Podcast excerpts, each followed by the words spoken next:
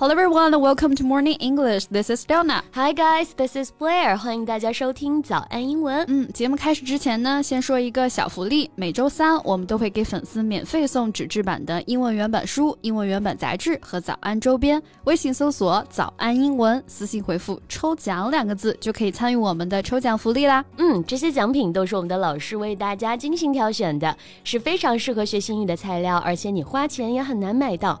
坚持读完一本原版书、杂志，或用好我们的周边，你的英语水平一定会再上一个台阶的。快去公众号抽奖吧，祝大家好运！最近啊，TVB 的黄金配角欢喜哥啊，许绍雄是风光嫁女啊。Mm-hmm. Veteran Hong Kong actor Benz Hui's daughter held a wedding ceremony with guests including numerous celebrities，请来了半个港圈的明星好友来祝贺啊，这热闹的程度堪比颁奖典礼了。Right，celebs like 宣萱、欧阳震华 oh and 郭晋安 were spotted at the celebration。嗯，好久没露面的欧阳震华呢，还是一样的幽默风趣啊。For the past over 40 years, Bobby toiled hard to build a career and home of his own. 嗯，他也是靠自己的努力和人品啊，赢得了观众的心。 That's right. Unlike his fellow classmates who has seen success in becoming main male leads in one after another, Lady Luck didn't shine as quickly on him. 没有帅气俊朗的外形啊，其实欧阳震华一开始都是只能演一些不起眼的配角。 Right, he filmed close to 30 sets of drama series within like five years after his graduation. No one else could make it at the period of time. Yeah. 从无线艺人班毕业以后呢，兢兢业业专心拍戏。那他的演技呢是相当精湛的啊，演啥像啥。那配上那极具亲和力的笑容，自然是很讨喜了。 Yes. So today let's talk about Bobby Star. 那我们今天就一起来聊一聊这位 TVB 的妇女之友吧。Sounds great。那我们今天的内容呢，都给大家整理好了文字版的笔记，欢迎大家到微信搜索“早安英文”，私信回复“笔记”两个字来领取我们的文字版笔记。最近啊，能让 TVB 明星齐聚一堂的，除了颁奖礼，可能就要数这场婚礼了吧。The star-studded ceremony was held in Hong Kong's high-end residential area。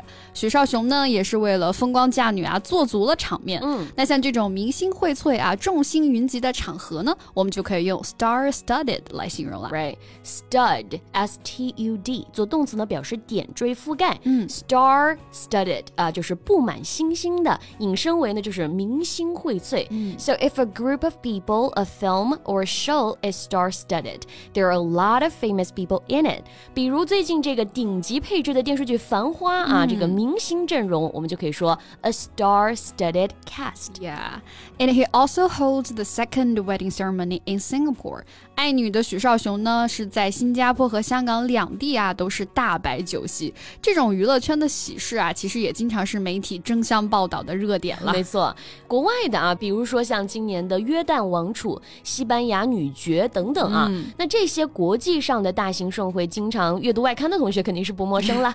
那阅读外刊呢，其实也是一种很实用、很有趣的英文学习方法。嗯可以选择自己感兴趣的专栏啊，比如说科技发展啦、社会新闻啦、政治风云啦等等啊，这些不同话题的外刊文章呢，都可以在我的外刊精讲直播课上接触到。没错，贝贝老师的外刊课啊，所有的文章呢都是选自像《纽约时报》《大西洋月刊》《华盛顿邮报》等等这些非常权威的外媒，一定能够学到最地道的英文表达，而且所有的课程都是免费的。没错，所以赶快去微信搜索“早安英文”公众号就可以预约直播啦。嗯每周一到每周五早上七点钟啊，我都会准时在直播间等着大家的。嗯，虽然呢，现在大家看上去都是风风光光哈，但是呢，欧阳震华在 TVB 的职业生涯啊，并不是一帆风顺的。嗯 Like a few of his peers, Bobby wasn't highly appreciated by TVB and suffered an unjustified fate of being cold treated and even dumped by them in the past.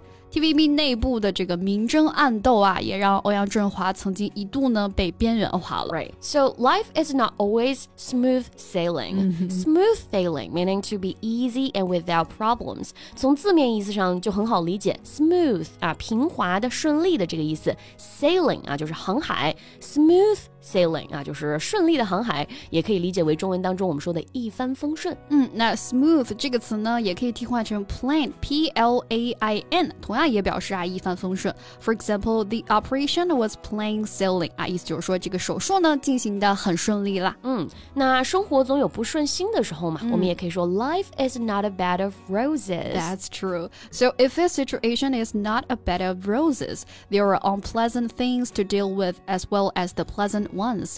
Not a bed of roses 字面意思呢，就是说，哎，不是玫瑰花的床，我们就可以引申为不尽如人意，并非尽善尽美的这个意思。嗯、这个表达呢，也可以说 not all roses.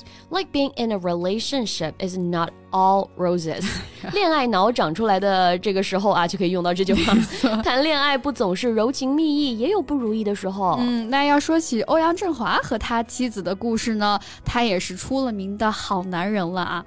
Bobby has been married twice. Most recently, he was married to Fu Jiexian in 1996. Whenever Bobby's wife is brought up by the media, it was inevitable that they would touch on her title as the granddaughter of the first generation Macau gambling king 傅老荣。现任妻子呢是澳门第一代赌王傅老荣的孙女傅杰贤。因为这个啊，欧阳震华一度也是背上了软饭男、港圈赘婿这个包袱。Yes, but actually he is the one who supports the family. 但其实他自己也说啊，他才是老婆的。 摇钱树呢。但是如果我们要表达吃软饭的这个意思啊，我们可以用到 live off 这个短语。对，live off 表示依靠什么生活，meaning to use someone or something to provide the money or food that you need to live。所以 live Of women 啊，靠女人生活就是吃软饭了。那还可以说是 live off parents，哎，啃老；live off the land 就是靠土地吃饭哈，等等。嗯，and staying true to his humorous nature，Bobby is a people person。那他的幽默风趣，但是呢又懂分寸啊，让欧阳震华在娱乐圈的口碑啊、人缘啊也是相当的不错的。Yes，someone who is friendly and enjoys meeting and talking to people is a people person. Mm-hmm. 要说一个人人缘好，我们就可以说他是一个 people person. For example, she's such a people person. Everyone likes her. 啊，就说她人缘真好啊，每个人都喜欢她。嗯。Bobby first stepped into the entertainment circle when he entered the TVB artist training course in the year 1981. 一九八一年加入 TVB 的无线艺人培训班啊，历尽千帆。Now he has become a full-fledged artist, right? Full-fledged，这个 fledge 是幼鸟长出来的羽毛，so full-fledged 那肯定就是羽毛全长好了啊，羽翼丰满了。So full-fledged can be used to describe someone who is completely developed or trained，所以就形容人也是发展非常完全，经过了完全训练的。嗯，like a full-fledged doctor，哎，就是一个成熟的医生；a full-fledged writer，一个成熟的作家等等。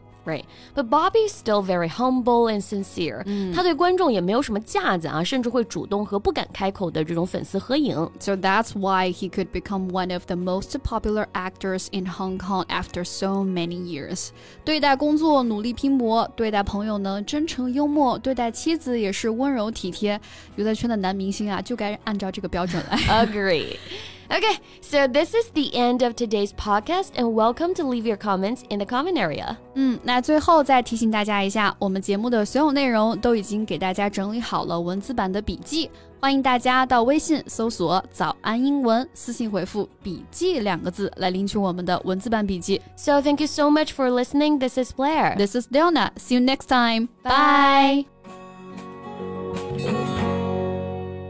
This podcast is from Morning English. 学口语就来早安英文。